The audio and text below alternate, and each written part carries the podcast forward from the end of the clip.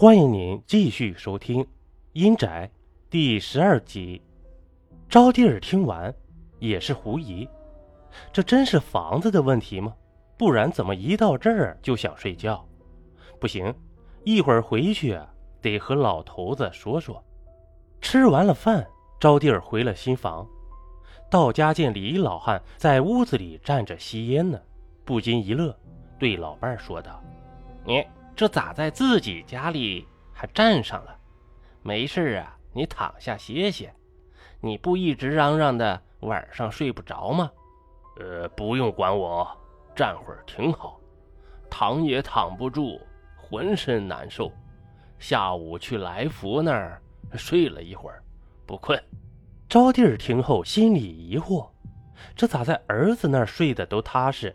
该不会真如秀说的？房子有问题吧？于是对李老汉说了这事，商量着要不找个明白人看看。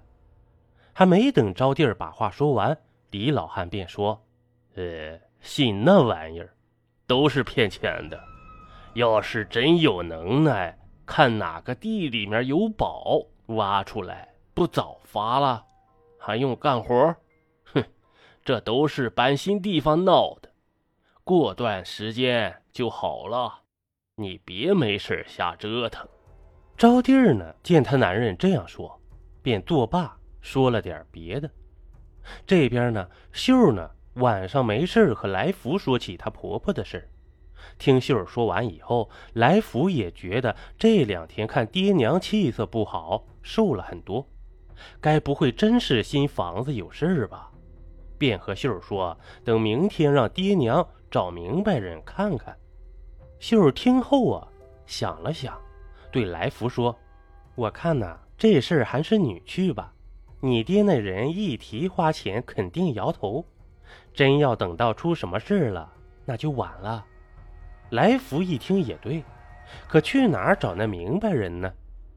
上次啊，回娘家，听我娘说，隔壁村的根叔看事啊神着呢。我身子不方便。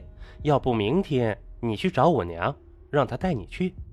来福听后点点头，心想：可千万别出什么事。第二天，秀他娘带着来福到根叔家。秀他娘和根叔先聊了几句家常，便说了来福家里的事。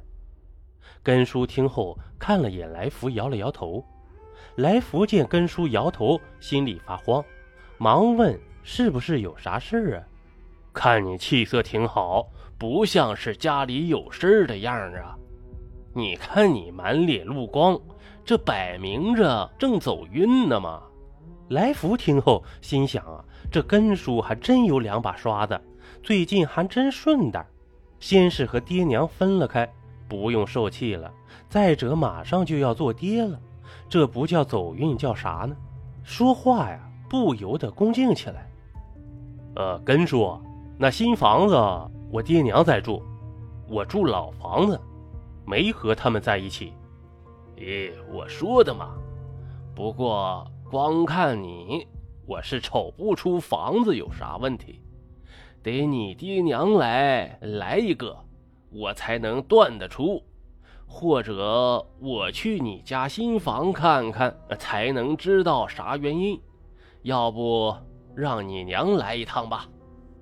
来福说他爹娘不方便来，根叔问为啥，来福支支吾吾的说道：“呃，我爹他，呃，我爹他啊，不信这些。”根叔一听乐了，对来福说：“你还是另请高明吧，那不信这些来找我干嘛呀？”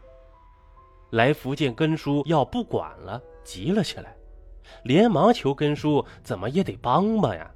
那老两口天天睡不着觉，瘦的都脱了相了，要不帮的话，非得出人命不可呀。根叔一听，觉得纳闷啊，忙问：“搬进新家多少时间了？”